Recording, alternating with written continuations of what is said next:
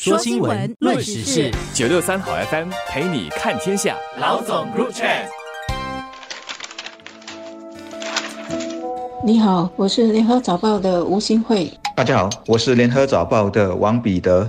加薪，加薪，辛苦的辛。过去两年呢，冠病疫情期间，各种生意都很难挨，商家很多时候都入不敷出，或者是资金周转不灵。所以，虽然是有政府的补贴来减少一些薪金成本，但是呢，大家都知道，冠病疫情期间是不可能加薪的。有加的话，就是辛苦的辛，因为一些工作停了，或者是需要重新调整来减少成本。结果呢，员工负担更多的东西，薪水反而是没有加。这是过去两年期间我们经常听到的一些反馈。当然，我们也知道那期间有工作忙好过减薪或者是失业。现在的情况又不一样了，我们的国家和区域开始走出疫情，各种经济活动迅速的恢复。现在呢是各行各业都在拼经济，但是却苦于没有人手。这个劳动力短缺的问题，在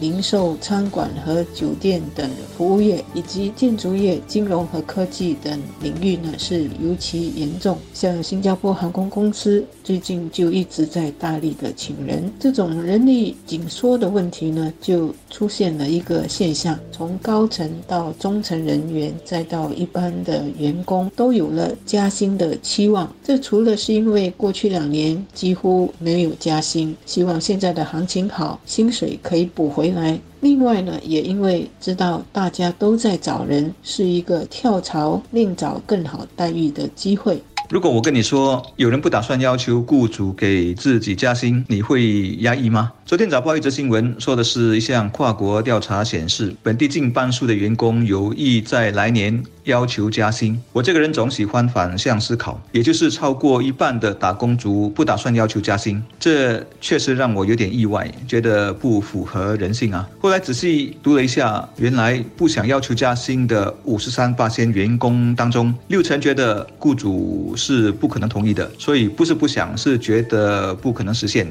自己先打退堂。鼓也有二十三八先对目前的薪水满意，觉得维持现状也 OK。另有五分之一是刚获得加薪，所以不会要求雇主再调高工资了。后面这两者算是灾星人后吧，很为老板着想。其实眼前有两个很明显趋势：一是劳动力短缺，最近就有新闻说一些餐饮业者不打算做下去了，给出的理由竟然是找不到人手。换句话说，在很多领域现在已是工找人，而不是。人找工，工人是有点议价能力的。第二个趋势是生活费越来越高，而且中短期内大概率是不会放缓。你不要求更高工资，或者让自己的收入停滞的话，面对高物价，其实就等于是减薪。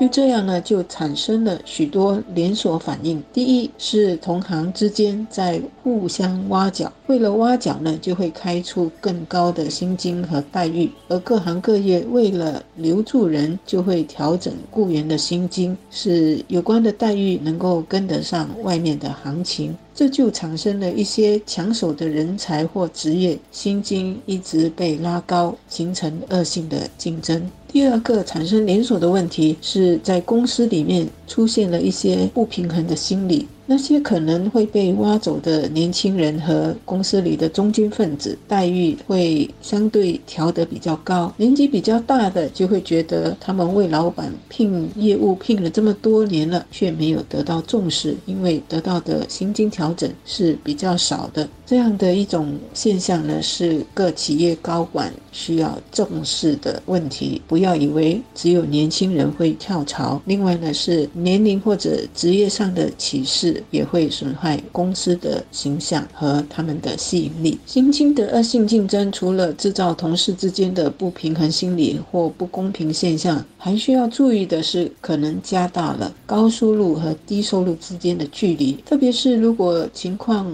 很普遍的话，就形成了一个社会现象，那就会加大我们的贫富悬殊问题。高端人才的薪金跟普通员工的待遇相差就会很远了。上个月底，人力部也刚发布了报告，说去年因为经济复苏加上人力短缺，有七成员工获得加薪。比前年的六成多一些。加薪的幅度则是三点九八仙，也比前一年的一点二八仙要高一些。但是扣掉通胀的因素，去年的实际薪金增长只有一点六八仙，这个实际增长还是比前年多，但比冠病疫情爆发前就逊色了。所以。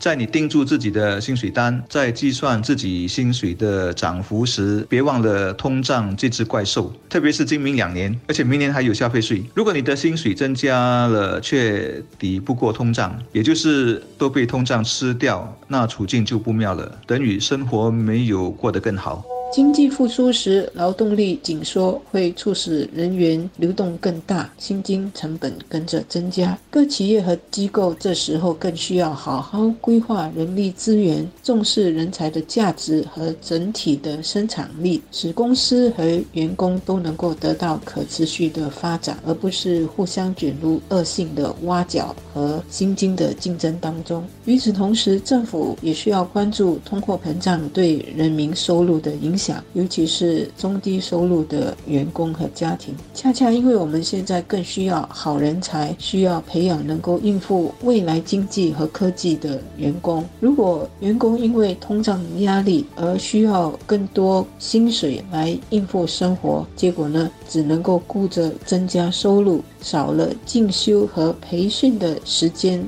或动力，那对国家和个别家庭是不好的。在通胀和劳动力短缺这种双重压力下，政府和企业以及机构呢，是需要更加关注怎么做好人力资源的发展和部署的问题。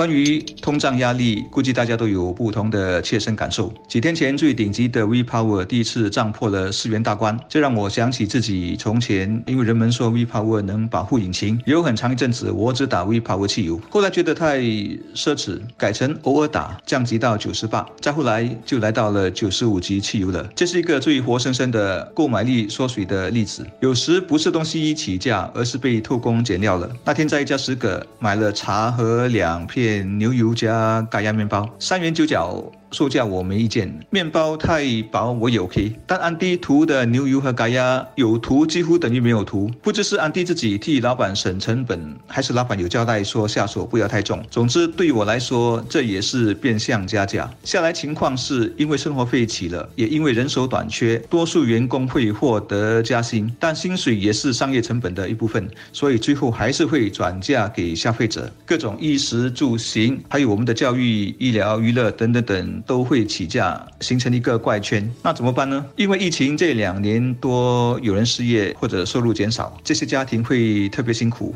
特别需要帮忙。但我也注意到，有更多家庭因为疫情的限制，开销少了，还能比平时多一些储蓄。这些家庭会有多一些的缓冲。总之，不管有没有加薪。每个人都必须在生活上做出调整。之前常听到的什么疫情后准备报复性旅游、报复性消费等等，我的劝告是最好先三思而后报复。